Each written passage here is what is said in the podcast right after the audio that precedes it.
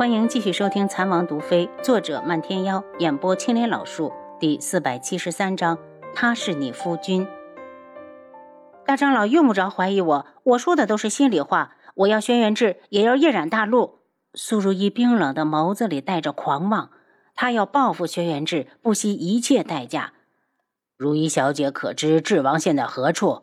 大长老道：“老夫可是听说镜主召他前往昆仑镜了。他估计不死也只剩下一口气了。”苏如意解气的笑起来，如此态度倒是让大长老吃了一惊。难道镜主对他出手了？大长老连眉梢都带着喜气。父亲把他丢进了冰河，可我不想让他死，我要他亲自的折磨他，要让他痛不欲生。所以还要仰仗大长老替我在父亲面前说些好话，把他从冰河里救上来。苏如意道：“大长老的脸皮直跳，以智王的性子，就算真当了镜主的女婿，也绝不会把到手的肥肉让出来给他。”他摇头：“老夫斗不过智王，如意小姐还是另寻合作对象吧。”苏如意蓦地睁大双眼：“我会让童无用蛊帮我。”大长老还是摇头，苏一很是不满。大长老，你到底什么意思？我怕我自己会死在镜主前头。大长老的担心无不道理。镜主的身体一向很好，怕是他都死了，镜主还活着。苏淑仪冷笑：“父亲统治一染大陆这么多年，也该退位了。”她是镜主的女儿又怎样，并没有因为这个特权就让她得到心爱之人的眷顾。而且父亲对她疏远大于亲近，明知道他恨轩辕志，恨得要死，却不把人交到他的手上。既然大小姐吩咐了，老夫定当照办。大长老精神一振，仿佛已经看到了自己站在大陆的最顶端，以笑傲的姿态俯视着各国苍生。苏如意眼神一冷，又归于平静。大小姐放心，等我寻到机会，就去昆仑镜为智王求情。他说的一本正经，此事就拜托大长老了。晚饭后，宋世全送来一壶参茶。如意小姐，这是厨房特意煮的参茶，里面加了安眠的药材，请大小姐尝尝。放下吧。苏如意指了指桌子。宋世全放下后，见他冷着脸，也没多留。坤一从外面进来，大小姐，防人之心不可无。他送来的东西绝不能入口，属下这就拿去扔了。嗯，浇花吧。有坤一在，苏如意对自己的安全是很放心。转眼就过了十日，苏如意见大长老迟迟的没动身，不由得大急，亲自去找他。大长老，你什么时候才能去见我父亲？老夫找不到合适的理由，贸然前去，怕被镜主怪罪。苏如意眼珠一转：“你就说我生病了，想找帝凤鸣来救人。就算镜主信了，怕是帝凤鸣也不会相信。他信不信没有关系。再说，他也不可能来救我。”素如一和帝凤鸣一向不和，两人十次见面，有九次在掐架。还是如意小姐头脑灵活，我马上就动身上路。大长老笑呵呵的去收拾衣服，等他走后，坤一道：“大小姐，大长老诡计多端，我怕他会耍什么花样，还是派两名昆仑卫跟过去好。你安排吧，然后去查他们在一门这些年都做了哪些伤天害理、人神共愤之事，要详查。”苏如意神情冷漠，坤一一震：“大小姐。”并不想和他们合作，是不是？他是个什么东西？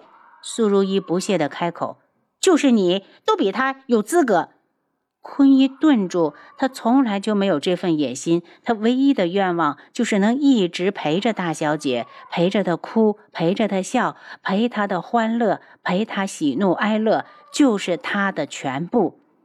然后他又释然一笑，他就知道大小姐还没有混蛋到那种程度。坤一，把他的罪行全部记录在案，又让父亲看看他信任的人到底是什么德行，到时候看看他如何耀武扬威。他要夜染大陆，凭他也配。那属下告退。光查大长老罪行这一项，就要费些时日。这些年他能坐稳一门第一长老之位，本事肯定很大，只是他野心更大，已经想要取代父亲了。走到外面的坤一又返了回来。大小姐，还是我亲自去查，能查得快一些。我让坤二过来保护小姐。用不着，这里是一门，不会出事。坤一却不这么认为，就是因为一门，他才更要小心。比如宋世权之辈，想要平步青云的人大有人在，所以他带人出去调查时，特意留了两人。等坤一回来时，已经是一个时辰之后。他刚一进院子，就看到大长老一脸怒色的站在院子中间，旁边凳子上还放着一壶新沏的茶。大长老，你在这里干什么？坤一话一落，屋里就传出一声令人面红耳赤的声音。他大惊失色，立刻往里冲。进去之后，见一男一女正纠缠在一起。女的不必说，正是大小姐；男的却让他火冒三丈，好像是那个宋世全。你怎么敢？那可是大小姐呀！他目眦欲裂地抓住宋世全，一个过肩摔，就把人摔到了地上。宋世全惨叫了一声，这才一脸惊慌的爬起来，想要找衣服给自己遮羞。宋世全，你个吃了雄心豹子胆的狗东西，连大小姐你都敢欺负！你看我不打死你！坤一手掌连挥，直接把宋世全打得鼻口窜血，犹自不解气。直到宋世全已经奄奄一息，大长老才从院子里出来。坤一，世全与大小姐两情相悦，你这是想要棒打鸳鸯吗？再胡说，我连你都揍！坤一气愤难当，一拳正中大长老的嘴巴，直接把门牙打飞了。坤一颤抖着身子返回屋里，见苏如意双眼紧闭，脸颊绯红，这模样一看就是被人下了药。都快速的捡起地上的被子给她盖上，又试着唤了声：“大小姐，你醒醒啊！我是坤一。”二长老和三长老也赶了过来，二长老尖叫着道。坤一，这是怎么回事啊？你怎么连大长老也敢打？我不但打了他，更想杀他。坤一大怒：“你们一门真是好样的，连大小姐都敢暗算，就等着被靖主除名吧！”他大步的来到外面去找自己留下的两名昆仑卫。等他找遍了四周，才发现这两人竟然睡在草地上，一看就是喝了酒，而且还没少喝。为了尽快完成大小姐交代下去的任务，他可是把其他的人手全派了出去。可这两人竟然如此的不顶用，简直丢尽了昆仑卫的脸。他提剑过去就要杀人，三长老开口道：“坤一，还是把人弄醒，问问情况再说。”坤一收了剑，气愤的让人去打来凉水给我泼。要是还不醒，就竖到井里去。这个时候，素如一在屋里开了口：“坤一，替我把这些人全部杀了。”属下遵命。坤一赤红着双眼，如同一只暴怒的狮子。敢辱大小姐者，死不足惜。坤一，不可！三长老急忙劝说：“就算有些人做错了事，也和一门其他人无关。这件事还是请静主定夺吧。”坤一冷笑。宋世全一直对大小姐图谋不轨，如今证据确凿，还有什么好说的？莫非三长老想要保下他不成？看着坤一的长剑直奔宋世全而去，三长老急忙出手，将他拖到了一旁。坤一气不过，还是砍掉了他一条手臂。三长老见地上的昆仑卫被泼醒之后，便道：“且慢，先让我查一查，他们的样子好像被人下了药。”三长老，没有证据的事，你还是少说为妙。二长老瞪着他，真不知道他是不是傻。如今苏如意已经没了清白，他除了嫁进一门，还能有第二条路好选吗？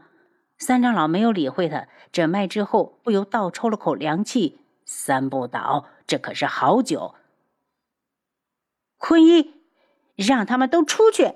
苏如意眼中如今只有仇恨。大小姐，坤一不甘心。你把宋世全给我杀了！我一想到他就想吐。苏如意掩在被子下面的五指已经深深的刺进了自己的掌心。没有想到，他只是喝了一杯水就被人夺了清白。坤一刚一动，大长老又拦在了前头，声嘶力竭的道：“大小姐，你不能杀世全呐！他现在可是你的夫君。”滚！苏如意怒吼：“我就算是孤独终老，也不会嫁给他。”二长老来到床前，如意小姐，我替你穿上衣服吧。滚出去！当屋里只剩下他们主仆时，苏如意道：“坤一，你可知我现在最恨的人是谁？”大小姐，坤一说不下去了。是赤王，就是他不肯娶我，我才会落到如此的境地，连一个小小的弟子都敢毁我清白。你说我能不恨吗？坤一，我要踏平天穹，奴役天穹百姓，把他们心里最在乎的东西统统的毁去。轩辕志，总有一天你会后悔。大小姐，绝不能这么放过宋世权。坤一心疼的看着他，他想要伸手去替他穿衣服，又记得男女有别，在他犯难之际，苏如意道：“愣着干什么？帮我穿衣服。”几天之后，就在大长老以为素如一认栽了的时候，他忽然带着坤一冲到了房里，厉声道：“坤一，把人给我捆了，带回昆仑镜。”